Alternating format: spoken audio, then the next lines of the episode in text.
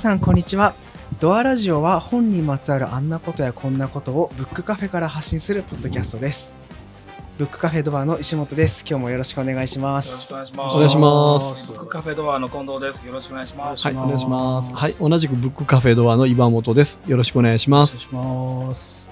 今日はあの急遽開催が決定してあのとあるイベントの後にラジオ収録をしてますが、あのゲストの方が飛び入り参加してくださいました、はい自己紹介お願いします、えー、神話工業株式会社の松島と申します。よろしくお願いします。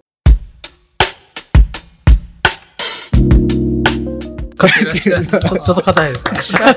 硬い。はい、硬いですか硬い。松島さん。ありがとうございます。お越しいただきまして。急にすいませんでしたありがとうございます松島さん、ちょっと自己紹介だけしといてもらった方がいいんじゃない？そう自己紹介。ね。はい。簡単にどんな会社をやっている誰なんか？はい。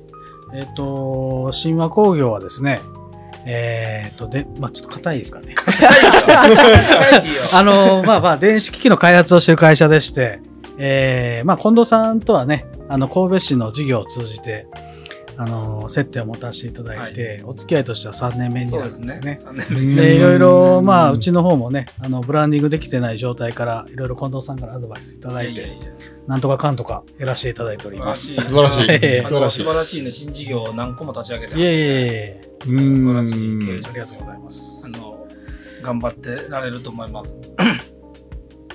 まあ、今日はだからさっきまでイベントしてて、そうですね。そうなんですよ。なかなかのキラーパスだと思いますけど松島さんに。えっとあの今日いらっしゃって参加してくださいっていうオファーは。これ言って言っていいんですかね？あの、はい。結構、もうビール2杯目です。さっきのイベントがビール飲んでたから、ええ。普段のラジオはこれビールも一切飲んでない今日はイレギュラー。まあ、今日はイレギュラーで、まあ、僕も飲んでおりますので、はい、許してください。大丈夫です。はいそんな今日はあのイベントでも取り上げました、えっと、コロナショックサバイバルという書籍をピックアップしています。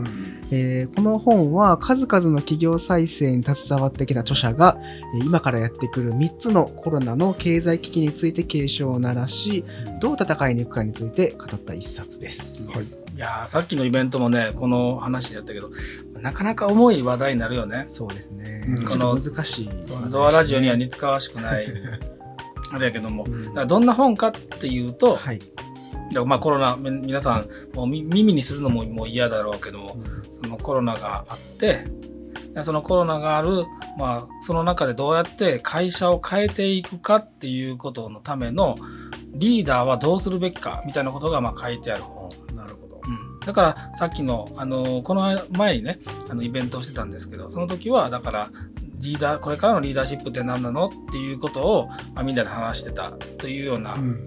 流れの中の 続きで、まあ今が学業トーク的にこうやってたんですけど、これ松島さんの周りでコロナの影響って出てます？出てますよね。やっぱり、その、まあ、なんていうんですかね、そら、まあ、飲食店とかですね、あそう飲食まあ、店ね。光業とか、飲食店ね、あ、もうカレーが好きなんですけどね、あの作るのも好きでして、話それましたけど、でもやっぱり、なんていうんですかね、あの、特に、まあ、神話工業で行くと、うん。東京のお客様が結構多いんで、うん。まあ、影響は結構あり行ます。かれへんかったんじゃない行かれへんし、お客さんも止まってましたね。やっぱテレワークで進めてたものが止まってて、まあ、それも再開の目が立ってないというのが。今は？今はね、ようやく先週から、うんうんあのー休業要請解除しましたんで、金曜先々週の金曜日から。で、ようやくちょっと動き始めたかなっていうような感じですかね。まあちょっと補足するとええもともと船舶の仕事から始まってるよねあ、そうです、そうです。神話工業は。でメイン今のメインだった仕事は、うん。あの万引き防止のピンポンピンポンピンポンピンポンあってなるやつを作っていた会社今も作ってるんです今も作ってます。今も作ってる。え。でも、まあ、僕が説明していいんですか？お願いします。むしろね。む しむしろろむしろろお願いしますでも、そのやっぱり店舗っていうこと自体が減ってきつつあるし、うんはいでもしくはそういうようなところの売り上げが下がってる中で新しくどんどんどんどんそういうことを投入していくっていうのはなかなか難しいと。はい。まあそれもメーカーとして神話工業が作ってたわけではなくて OEM やったんですね。オイブですね。だったから、どんどんどんどんそれがちょっと先細っていくのが、まあ、目に見えている中で社長を交代されて、うんあのー新しいうんうん。事業を立ち上げようというふうにされたのが3年前ぐらい。そうですね。ねあのー、うん、そうです。3年前ですね。うん。だからさ今社長3年目のあの松島さんやけどもう次々とね O2 タイガーって言ってね、うんまあ、ちょっと話せば長くなるけど、簡単に言ったら酸素を送る吸入のポンプがあるよね。そうですね酸素ボンベの、まあ、医療機関で使ってる酸素ボンベがあってなんていうんですかね圧力と流量を計算式にかけて本来ならまあこの患者さんにあと何分使えるかっていうのをあの前もって導き出した上で運用しなきゃいけないんですけど今はしてなくて。でそれを解決するために専用のタイマーを作っただんですけど。だどういうことかと言ったら、はい。酸素を吸入しあのしている人いるでしょ、うん。で看護師さんがいらっしゃって、看護師さんって何個も病床を持たないといけないから、そのベッドをね見ないといけないからシュッと出しといて、うでシューッとこうこうなんていうの吸入しているところ、時に違うところに行ったりしないといけないのよ、えそしたらいつ止まるか分からへんやん。うん。勘やん。うん。勘やねんね。勘です勘です勘なんですよ。だからその勘のところでああの患者さんやってるけど今これ話してる間に止まってしまってへんのちゃうやろかと思う不安を消したいと。いうので、そういうの流量とかっていうのを測れてタイマーをつけれるようなものを開発しそれを出したりとか、まあ今もかあのあれされてるよね。コロナのね。サーモグラフィーカメラっていうの。を、うんうん。はい。うんうん。作ってまして7月1日から販売予定ですねそうそうええそういう検温のねええ検温のシステムですね、されたりとか、えまあ、あと、まあ、もろもろねいろんなことをこう結構ねあの電子のことやってあるんやけどえうんかなりね本人はウェットなんですよ性格的に。うんそうですねう。ん、すごく 暑苦しい男。いやあの、ウェットな人ウェね。ットですね。どはい。だから、こういう、なんていうのかな、この、感情に訴えかけるような、そういう製品を作るのは得意ないと思うんだよね。その、共感できるようなというかね、あのそういう人なんです。だからまあ、そうなんでこんな紹介する話 そうだ、あと東京の仕事がね。はい、うんそうですよね。コロナの影響うん影響はやっぱ出てますよね。まあ、まあ、今すぐにっていうわけじゃないんですけど、やっぱり我々はちょっとこれからね、うん。中長規模的な影響をうんどんどんどんどん、まあ、あの期間が長くなれば長くなるほど影響が出てくるんじゃないかなっていうふうにそうだね。なんか外国人みたいな顔してるでしょ？僕ですか？うん。ちょっとちゃんと顔見て。僕ハーフなんですよ。絶対。嘘いや、やん。本当ですよ。え、本当に？えほんまに？ええっと、山口県と神戸市のやめとけ。やめとけって。すいません。こういうのを掘り込んできやろうね。ほんまに。いつも。ええいいいですよね。うんトップバッお人柄本当にトットップバッターで誰も笑わへんようなギャグ入れてくるからね。そうなんですよね。もう、会場ね、凍りつきましたもんね。以前ね、呼んでいただいて。いやいや、あれが持ち味。あれは持ち味だよね。いや、でも、ハートをちょっと、ちょっと、ちゃんと見て、外国人みたいな顔してません？あ特にー目とかちょちょっとね、そうですね。ちょっとね。そうそう。だから、外国人なんちゃうかなと思って最初。やっぱ山口県の血が入ってますね。やめとけ。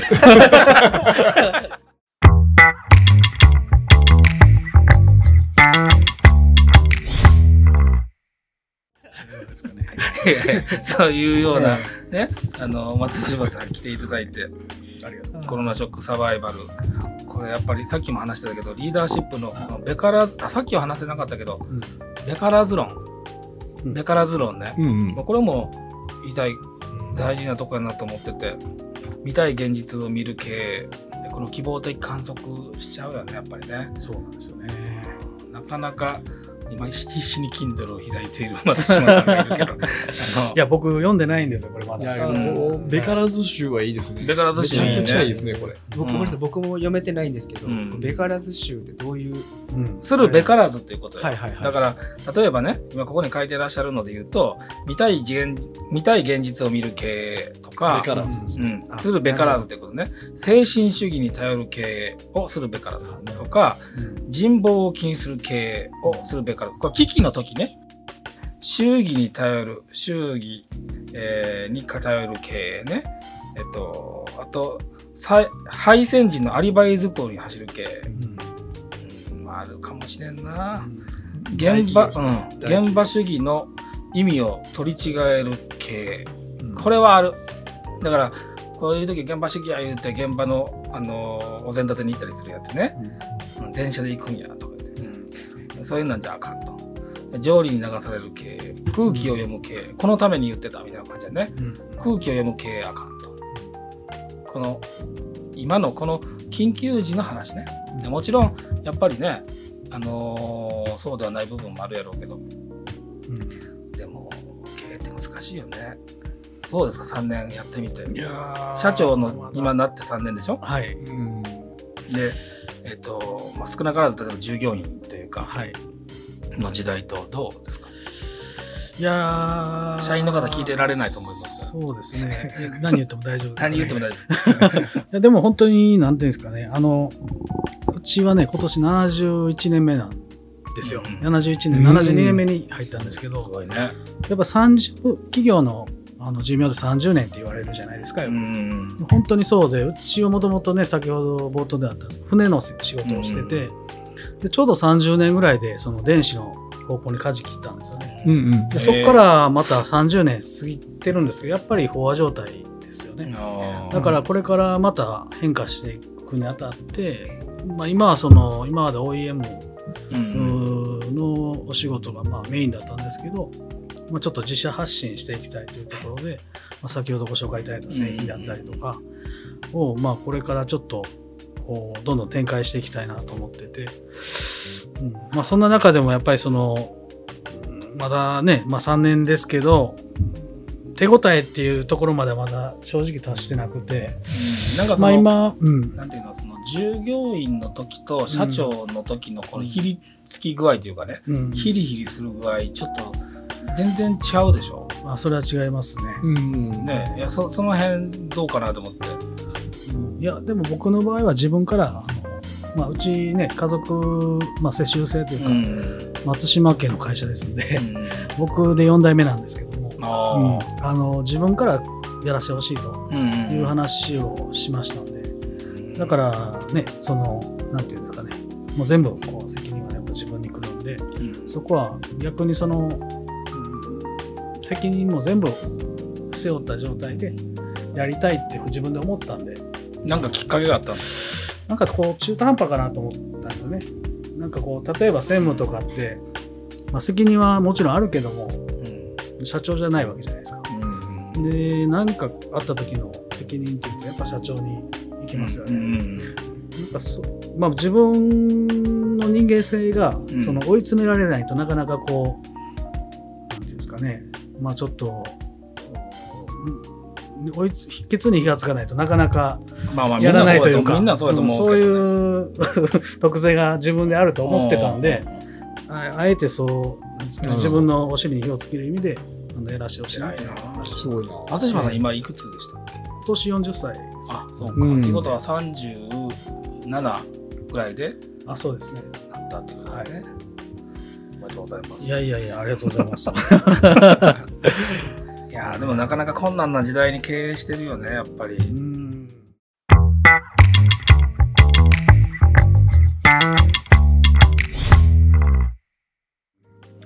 まあでもなんですかね、あのー、僕らバブル味わってないですよね。まあそうそう。だからなんか、あちなみにだから、うん、今年40、ええ、で僕今41岩本さんが43で、えっと、石本29か。29だから一人だけちょっと世代が違うんだけど、はい、あのバブル経験してバブル経験したかった？いやどうでしょうね。あの経験してないからねあの、なんとも分かんないんですけど、まあ、けど松島さん、ほんまにあのバブル世代にいそうな顔してますけどね。ディスってないいやいやいや、いや違う、ディスってない、ディスってない。気持ちはバブリー。心の持ちよう。こういう先輩いらっしゃいますよ。なんかこういう顔のね。こういう雰囲気なの。いや、陽の雰囲気を持ってらっしゃいますよね。明るい。うん、明るい。あ、陽ってさ、太陽のようね。すごく明るい。松島さんやっぱ明るいですよ。明るいね。そうそう。あのね、あの会場でバッと発表してたじゃないですか、はい、僕後ろで見てたんですけどやっぱ一番明るいですもん、うん、滑っても滑ってると思ってへんもん、うん、で思ってますよそれ。それはちょっとねあの、うん、まあ、でもね滑っても、ね、滑っても果敢に攻めるんやろうね、果敢に。素晴らしい。ちょっと後でね、近藤さんに怒られましたけど。いや、怒ってない。いやいや、そんなことない。あれが一番の持ち味やから。キャラが明るくて、あの、いい意味で楽観的な感じの雰囲気を持ってるから、すごくいいいいんじゃないですかね。羨ましい。いやいやいや本当に。あ、そうそう。そうそういう、なんていうのかな。バブルよ。バブルは。どうやったんやろね。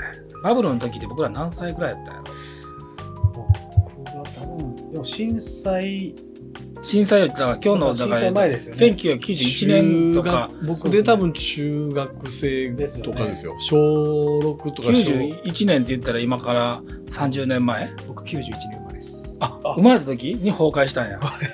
崩壊ベイビーや。崩壊30比でいいですよ、大体。そうです30 30年ぐらい。そうか、30年前言うたらだから、10僕歳、小学生やわ。1か中2やもんな。そうですね。小学生や。いや、その時、どうなんやろね。だから、だからね、前言ったトレンディードラマですよ。トレンディードラマ、トレンディーのト愛しレンディード合ってるラマで、あ話ねそうそうそう。愛し合ってる回見てましたか？は見てないです。見てない。あ、ちょっと世代が違うね。あれや、東京ラブストーリーもそうやね東京ラブストーリーとかもそうです、多分。東京ラブストーリー見てた？は、ちょい髪してですね。ちょい髪いや、東京ラブストーリーの時多分小4とかそんなですね。まだ高学年は東京ラブストーリー知らんでしょ名前しか知らないです。だから、あの、簡単にギュッとして話そうか？お願いします。あのね、赤名理香っていう、まあ、鈴木保奈美のやつ、鈴木保奈美が分からへんのか。そうかあ。わからへんか。もうだから、あの、当時で言う、かなり人気の女優うんかなり人気の女優さんがいらっしゃってねで赤名理香という、まあ、主人公をやってたわけよ。で、帰国子女なんよね。で、帰国子女でちょっと天真爛漫な感じの雰囲気の人やね。で、まあ、同じ会社なんかどうかわからへんけど、その漢漢字っていうんだけどね、名前は。うん漢字っていうふうに呼呼び合う仲になるはいはい。そこから、まあ、あの、あれこれあってね。で、あの、そしたらこう、江口洋介が出てきよう江口洋介が出てきて、あと、あの、何やったっけ、あの女の人。あの、仙道明穂と。仙道明穂何役なんあれ。いや、わかんないです。僕そ仙道こ明僕そこまで覚えてない。仙道明穂、ものす仙道明穂知ごい詳しいですらないでしょう。知。らないじゃないです。仙道明穂とね、もう一人ね、ちょっと地味なね、女性のね、うんヒロインみたいなやつが誰も知らない、この話。今、江口洋介しか知らない。江口洋介しか知らない今のところ。そうかでそこでのちょっとね、あの、あのど赤な理香ともう一人の地味な人とどっちが好きなんやとあああやこうやしてる間に赤な理香が逃げてしまうんよ。っていう、小田和正ね。あそう、小田和正。小田和正ねせやけど、小田和正は今70歳やけど、めちゃめちゃあの時のまんまの声出すよ。いい声しますね。今もライブとかしてはるんですしてかね。る、してる、してる、してる。本当に。もうあのままの声。70歳で。いい声ですね。いい声。小田和正か久保田さんですよ。声。うちの久保田のことそうそうそうそう。久保田敏信ではない。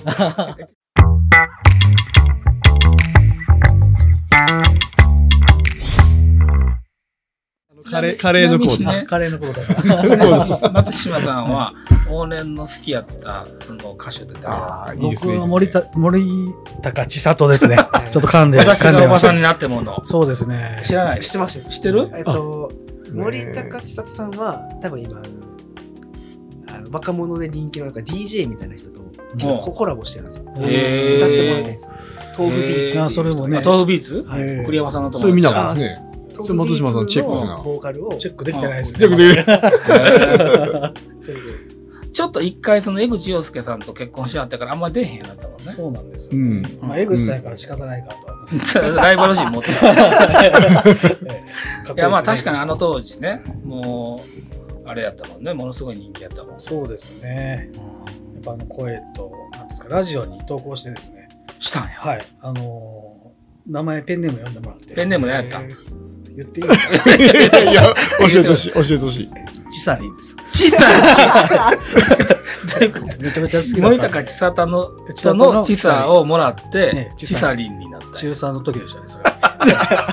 初めて言いほました。ガチですね。ガチガチですほんまに好きやったんですまね。だギリギリね、あの、僕らあの、カセット、ラジオでかかってるカセットデッキからまた別のカセットデッキに録音してた時代。ダビンダビンダビングをね。前にしてね。前にして目の前でね。ええその話は多分全然分かってないと思うよ。おかん、おかんがもうご飯やでって言ったら、そうそう、お必かんの声がず入る やつね。入るやつ。タイミング悪かったら入っちゃうんです入るよ。あれ、それは、それはもう必ずあんのよ、みんな。懐かしいな懐かしいですね。で、その時に、ラジオに出してたの？ラジオにあの、ペンリクエストをペンネームで、あ、ちだ、チサリンで。何、何、何を、り何をあの、話して？私がおばさんになって。王道ね。も うベタですよ、王道はい。なんか、なんかちょっとメッセージとかちっちゃいの入れるじゃないですか。え何を入れたんですか？えいや、あのー何入れたっけな。とりあえず、まあ、好きだったんで、応援してますと。で、まあ、リクエストですからね。森高さんの、あの、私がおばさんになってよ。なっていう、まあ、酔っ払ってますけど。ねこれ、ちょっと放送できるんですか？大丈夫いつも大丈夫ですかセーフ。いつも全然、全然。何の何の問題もない言ってくださいね。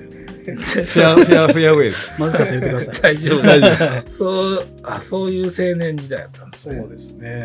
ちょっと本のこと一旦置いといてさ、ええその、職人になるまでのちょっとストーリーを教えてほしい。僕ですか？うん職人になったんですよね。そうですね。ね僕は悪かったってこと？僕悪くないです。まあ、フラフラしてましたね、ちょっとね。でもなんか働き出してね、ちょうどね、学校サボって、うんうん。その当時、あの神戸駅の高架下で、うん朝6時に作業着着て立ってたら、うんあの拾ってくれるんですね。こ怖い話してるの仕事ですね。うんで、1日働いて1万円くれるんですよ。あうんーでそれね当時だと大きいよね。ね、大きいですし、ね、やっぱりなんか働いてる方が楽しいなとか思ったりしちゃって、でそんなことをしてると、まあ、友達から紹介してもらって、あのコーキングっていう仕事あーさっき言ってたやつね。まあはいやって、でそこから働いてましたね。ははうんい、楽しかったですけどね。楽しかった。はい、ウォーキング9年9年ですね。から今の会社に入って、がえっ、とね、あタイガー一タイガー緒はい、タイガーっていう会社に入って。中鳥獣害のそうです。仕事をしてで、で家業にえそうですね。入ったんですね。はい。そうか。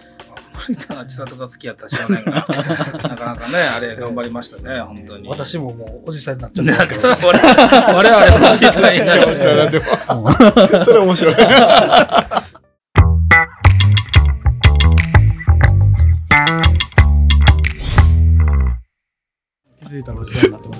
これ誰に向けての？たんですかあの趣旨がわからなかった。はい。ちょっとまあ、ねすいません。本に戻って話をしましょうか。は。い。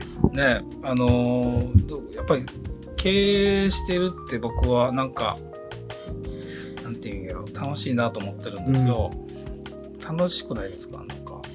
そうですね。苦しいことがほとんどやけど、うんなんていうのかな。で松島さんとこ何人いらっしゃるんでした？今14人ですね。はい。で、機械の別に、機械とか電子の勉強もしてたわけじゃないでしょ？僕、自身はしてないですね。うんそういう時ってどういう指示の仕方するんですか？いや、でもなんかこう、教えてもらえるんで、わからなかったことはね、ああの知ってる人に聞いてやるので、で、大体その、中身の詳しいところは分からなくても、アウトラインだけね、うん頭に入れとけば、お客さんとの交渉はできるじゃないですか。うんそういうところで結構勢い余って、ね、仕事を取ってきちゃって、あとお願いって言うと。まあまあ、それはあるあるあるやと思うけど、えなかなかね、でもまあいろんな経営のスタイルがあると思いますけど、この本はでも本当に 何度か読み直さなあかんと思う。でも最近面白いなと思う経営の本が多くて、ーうん。そういうようなことが面白くなってきたのかう、ん。もしくはなんていうのか、選んでる本がいいのかうん。わからないけど、ね、今後のなんていうのビジョンみたいなのがあったりするんですか？どういうふうにき規模的なもので言ったらね、規模的なもうんのです、規模的なところで言ったら。は、えー、と30人で10億っていうところを、まあうんうん。目指してますけどうんね、うんうん。それはまあ5年5年で今が道半ばやね。我々も道我々もいろいろ目指さないといけないとこあるけど。けど大いいですね。大事ですね。その、はっきり、その5年でね、10億やるとかって決めてるのすごい大事ですね。う。うんん。まあでも神戸どうなんですか？神戸は今元気なんですか？いや元気ないですよ、うん飲食店が？いやまああのうん言っても神戸って言ったらね川中さんとか、うんね、ああの三菱重工さんとか重工業結構しんどいですね。でやっぱり原発もダメでしょ。なかなかこう地場産業は結構厳しい状態長寿広大と言われてね、うん。そのまあ大きな仕事やから。うん。だから自動車もあれやし、うん。航空機もあれやしね。そうですね。空気はしんどいでしししんどいと思うわ。船もね。船も船もそうやしね。うんまあ、体はきついですよね。車含めてね。どうどうなるかね神戸ね、うん、神戸は今でも クリエイティブ産業にどんどんどんどん進もうとしてるからね、まあ、兵庫県自体が、まあ、兵庫県自体というかもっと先端の方に行こうとしてる部分もあるからね、うん。経営デザインっていうテーマでやった神戸が一番初めなんですよね。事業として。あそうです持ち込んだ持ち込んだというかプレゼンテーションしたんですよ、うん、そうそう。だからそこもね、うんその全体のオーガナイズしてる立場からするとデザイナーも育てないといけないし、えーももちろんその企業も啓発しないといけない。で今日言ってたような例えばリーダーシップの話もあるし、うんじゃあ事業をどう組み立てるんだっていうこともあるしもしくは一番最初に、まあ、松島さんなんかはすごくいいんやけどそのマインドセットをしないといけないねあ新たなマインドセットをでこれまでじゃあダメだと。でこのままいったら潰れると。じゃあどうしたらええねんと。やっぱり考え方変えなあかん。っていうところから企業の方は考えを改めてもらうところから始めないといけないから。しかもデザイナーもってなった時に。けど面白いなと思うのは僕たちだけでやるんじゃなくて違うデザイナーの目線がうまくフィットしてきた時は、あこれ面白いなと思うよね、うんうん。その自分たちだけの意見じゃない。うん。例えばこの間の去年なんかもそうだけど、はい。あこういうような提案あるんやと。デザイナーからね。そういうふうに噛み合ってくるとうん。うんすごく面白くなるなっていう感じね。デザイナーの方ってね、すごい知見が広いんで、うん。なんですかね、まあ、うちもそうですけどね、一つの業界で、まあ、経営してると、やっぱり同じような業界のつながりばっかりになっちゃうじゃないですか。なんかいろんなこう角度で物事を見ていくっていう視点っていうのは、どうしても、うん。うん、あの、うん少なくなっちゃいがちなんですけど、デザイナーさんって客観視しますし、いろんな知見持ってられるんで、まあ、いろんな角度からこうね、うん。うんアドバイスしていただけるかなっていう。そうあらないといけ感じなましたねいなとは思うけどね。うん。岩本さんどうですか？最近最近っていうか、まあ、僕たちとお仕事をさせてもらうようになってうん。半年ぐらいそうそうですね、最初からまであんまりデザインっそうですね。てうん。あんまりやったんですよね。全くですね。うん。だから関わってみられてデザインのイメージってどうですか？あ、もう全く変わりましたね。うん。だから、本田さん言ってる、その、競技のデザインをデザインだと思って、競技のデザインっていうのはこう、わかんないですけど、これプロダクトの、うん。このデザインがどうだとか、はい。こここれぐらい？もしくは、ね。うん、もしくはウェブのページのデザインがどうとか、まあ、ここぐらい。まあ、これもあの大事なデザインだと思うんですけども、うんやっぱり経営そのものですよね、うん結局。だから近藤さんがやってらっしゃる仕事を聞いていくと、結局僕は最終的に人ですけど、人をヒアリングするときなんかも同じようなヒアリングをするので、かかなりあの知見が広くないといけないし、うん、全全然こう広いですよね。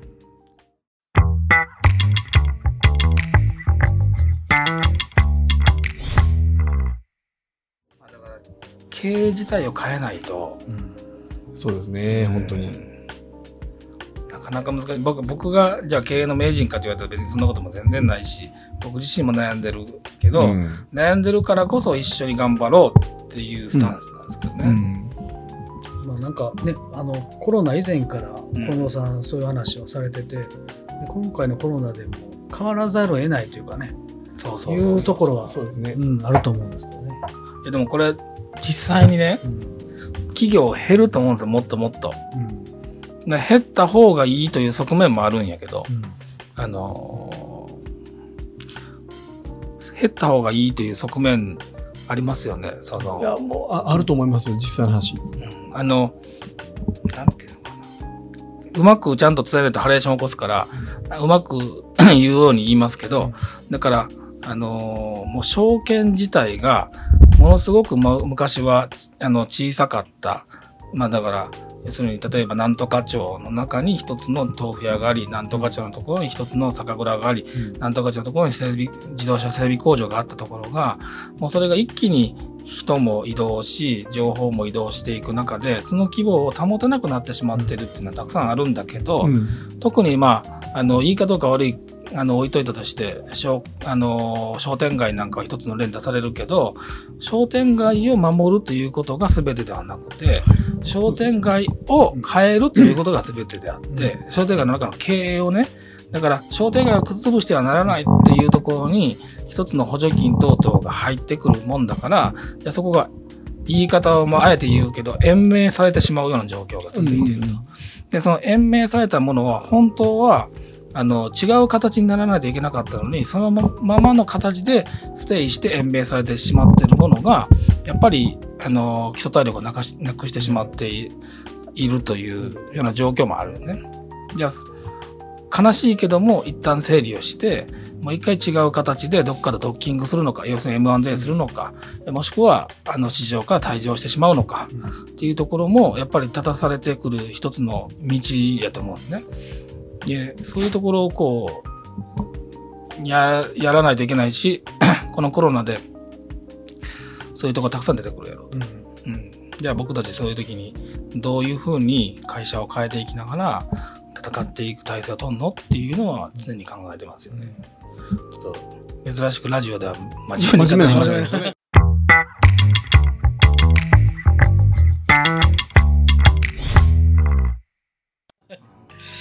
いやでもね本当に価値観がすごい変わっていってて、うん、その価値観ってね人が生まれて現在までの経験で成り立ってるんでやっぱり年代も変わってきたら価値観自体が変わってくるんで、うん、ねあのー、本当に今の例えば65歳以上の方の価値観と、我々の価値観も違うし、また二十歳代の方の価値観も違うし、まあ、それぞれに価値観はあるんだけども間違いなく古い価値観っていうのはどんどん目減りしていって新しい価値観が下から突き上げてくる。そうだね。ね。ちょっと石本さ、はい、急に振って申し訳ないけど、はい、価値観ちゃうなと思うことある？我々の世代と、うん、僕とっていう意味じゃなくて我々の世代と。世代と、うん、あ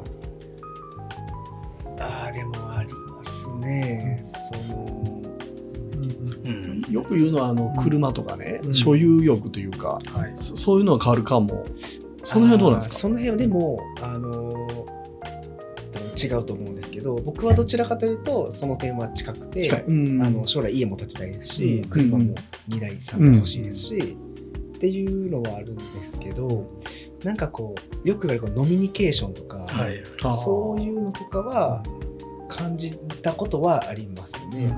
ちょっとどういうことどういうこと？そう誘われたら断りに行くみたいなのあるじゃないですか。うん、ああそれねそれめっちゃ気使うね。そうですよね。こっちも誘う側も。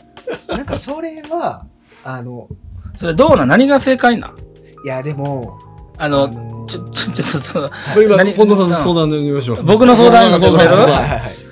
お酒誘ってええんかそう、お酒誘っていいんかっていう話をするよ。だから、あの、僕は、まあ単純に飲みたい時もあります。で、特に、まあ、その飲みたいというだけじゃなくて、例えばこの子を今日ちょっとちゃんと言ってあげた方が、うん、あの、会社としても成長するよね、この人も成長するよねと思う時がある。うん、で、あの、そういうふうにね、もう絶対に、例えば、石本がいると。石本めちゃくちゃミスしたと。うん、まあ、その場合やったら誘える。あの、石本ちょっともう今日あれやから飲みに行こうかと。これは誘えんね、うん。けど、本人気づいてないけど、でもちゃんと言っとったら仲やなっていうぐらいのレベルの時に、ちょっと石本今日、あの、予定空いてると。いや、ちょっとあれなんです。今日は。って言われることあるでしょ。うんそれに深く傷つくね。あの、僕は。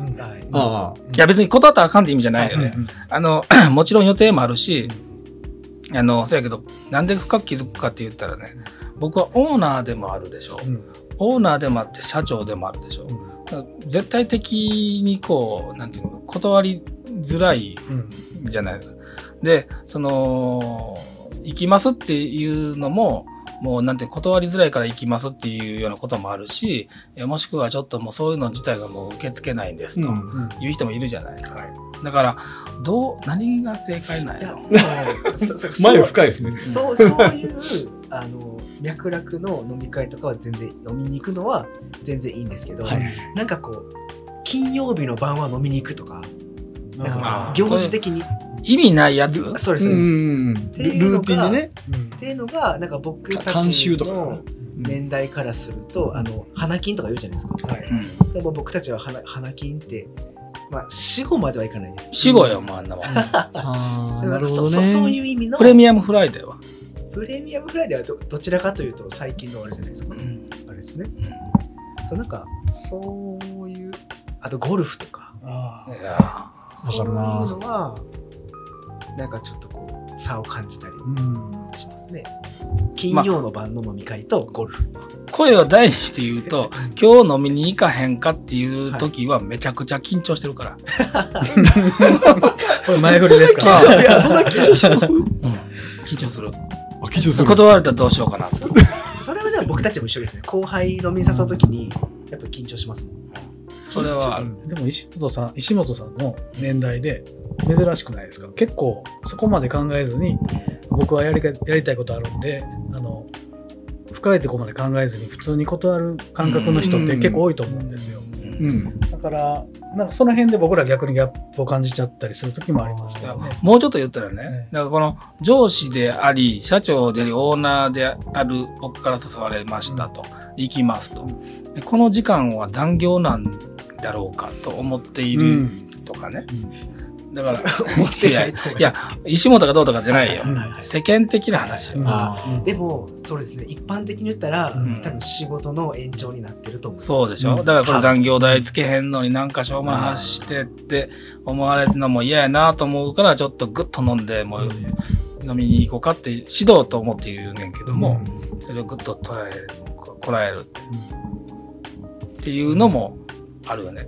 うん。うんそれとメンバーをね、誘うとき、誘うじゃないですか。それも、あの、もう慣れですよ。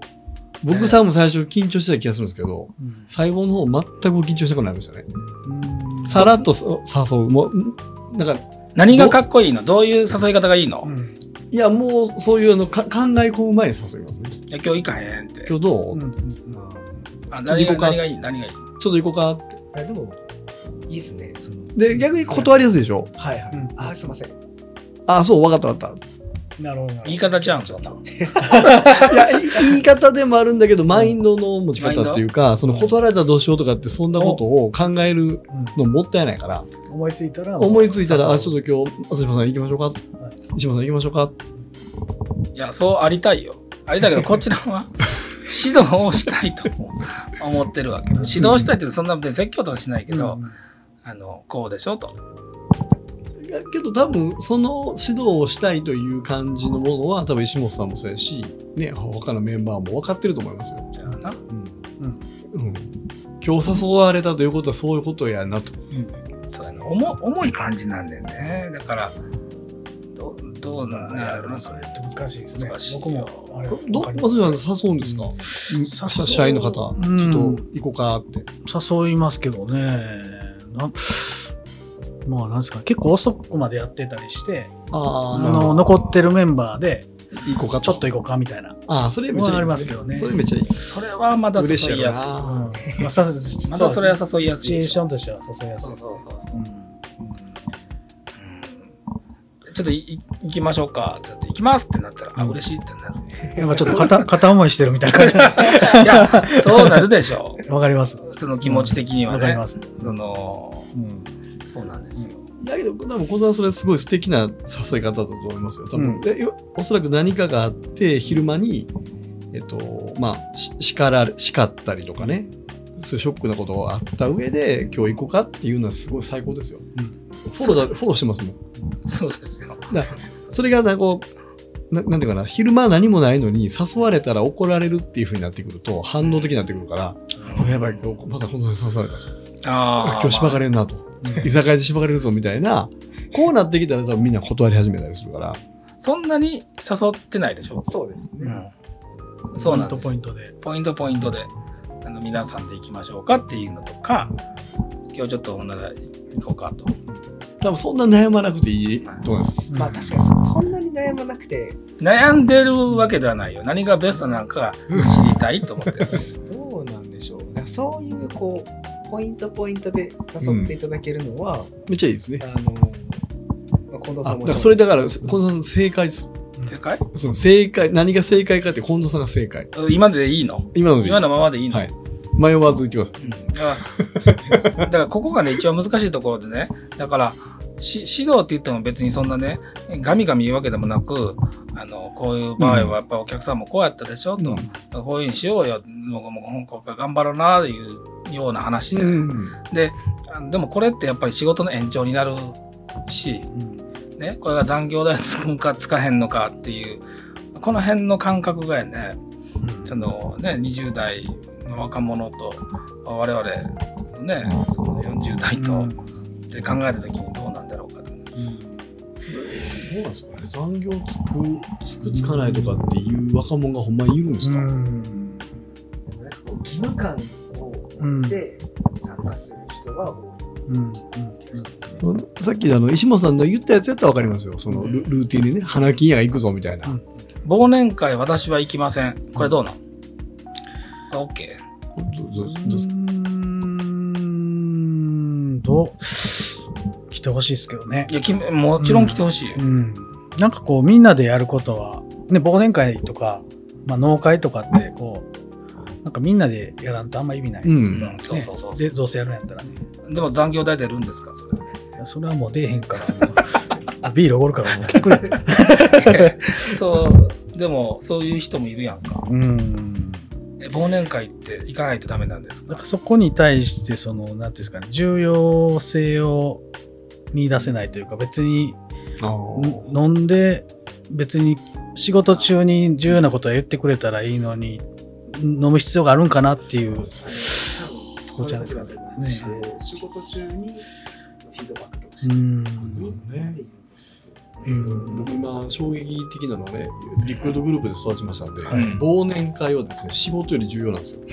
あそうですよね。本当に重要なんですよ。忘年会が面白ければクビにならないです。売れなくても。で大体関西で言うと売れ売れてなくあの売れてるけど面白くないやつと、うん。まあそう売れてるけど面白くないやつと、まあ、売れへんけど面白いやつどっちが大事かっていう絶対後者やって話忘年会だけ目立って1年首がつながるっていう人がいます。ー、まあ、ムードメイクしてるってことだね。で、割と社内の中でも昼間に忘年会の打ち合わせとかやっていいんで、うん。会議室3時間ぐらいこもって忘年会の打ち合わせしてたりね。うんまあ、それ独特の文化ね全然 OK ですよね。面白かったら OK。結構一大イベントです。一年目と。だけど、割とみんなこだわりがあって、うんこの1ヶ月は僕は忘年会のために注力するので仕事しませんってはっきり言ってる子がいたりして、えーその代わり、その代わり、12月にするんですけど、11月までにこのクォーターの数字はいってますと。うんはい、ここまで行きましたので、私はこれ以上仕事しませんっていう人がいたりします。あと忘年会にかけます、ね。忘年会命かけてますから。これはもう体育会系やもん。うんそれはやっぱり、だから今の若者、今のっていうかまあ若者の中には、その仕事でもない忘年会とか新年会行かなあかんのですかっていう人もいるから、まあそれもわからんでもないけどね。どうやったんやろ僕も今はそんなこと言ってるけど、働いてた時行かなあかん、行かなあかんなとか、まあ、もうも例えば社員旅行とかも,、もっとやん。もっと拘ですね束な拘束時間長いし。ねでも会社経営者の立場から言ったらもちろん来てほしい。そうそうですね。やっぱそれもあのさっきの話の続きでちょっと真面目ですけど、そのその社員と会社とか、社員と社長とかのこのやっぱ信頼関係そのものですよね。いや、要はそこがちゃんとできてたら行くと思うんですよ。うんでね、た楽しかったり、うね、せっかくだから喋れたりとかする、い嬉しい時間じゃないですか。うんう嬉しい時間なのか、ちょっとしんどい、い嫌な時間なのか？うんだから多分これ結構日頃の信頼関係が反映されるんじゃないですか。そうね。うん。そうやな。なんか雑談とかっていうのも結構ね、うん。大事かな。大事ですよ思いますよね。大事ですよまあ近くにいた時に何気なく雑談するっていうのをね。なかなか忘年会。ね、忘年会だけはないけど飲みに誘う。だからそういうジェネレーションギャップあるわけやもんね、やっぱ実際に。他はないの？もう別にそんなもそううんゴルフですね。ん。ゴルフね。まあそれはもう個人わかるわかるまあまあまあね。ああここの年代はどうですか、ゴルフ？僕はね、まだね、やろうと思いながらやってないんですよ。あ、やってない。ゴゴルフはね、僕も今もうほぼしないんですけど、うん僕よりちょっと上ぐらいのそのババブルをかじってるぐらいの人たちはやってる。うんけど僕らの年代ぐらいからはいかない。面白くないとかそういうことじゃなくて、そこ、それこそそうやね、うん。そこでやらんでええやんと思ってしまうね。うん。うん。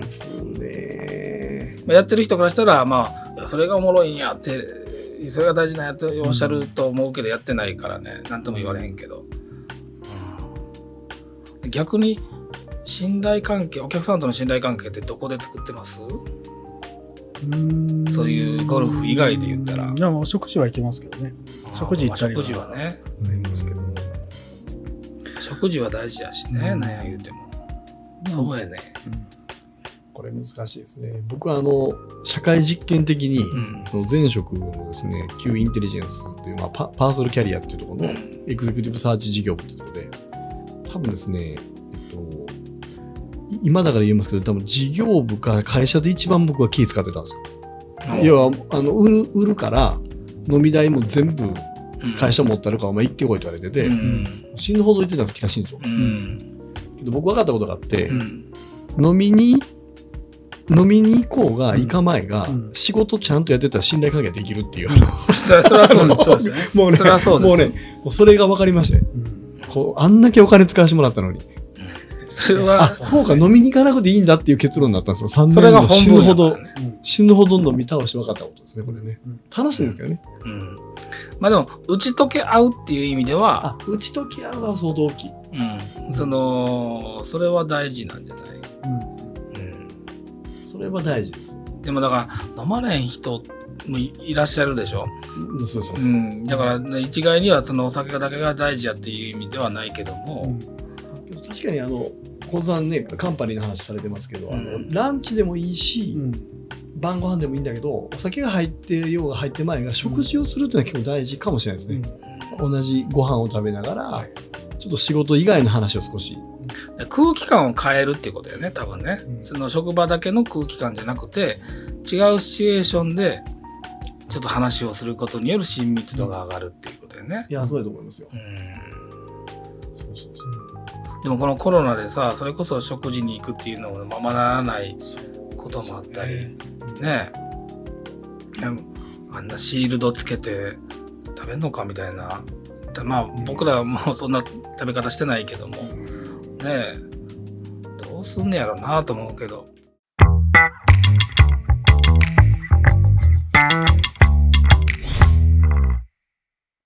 ったのか盛り上がってへんのかハイライトあまり森田、森田が本にはね、ちょっとだけ触れたらいいんですよ。ねこの本はでも面白い。あ、でもさっきのイベントで結構言ってしまったから。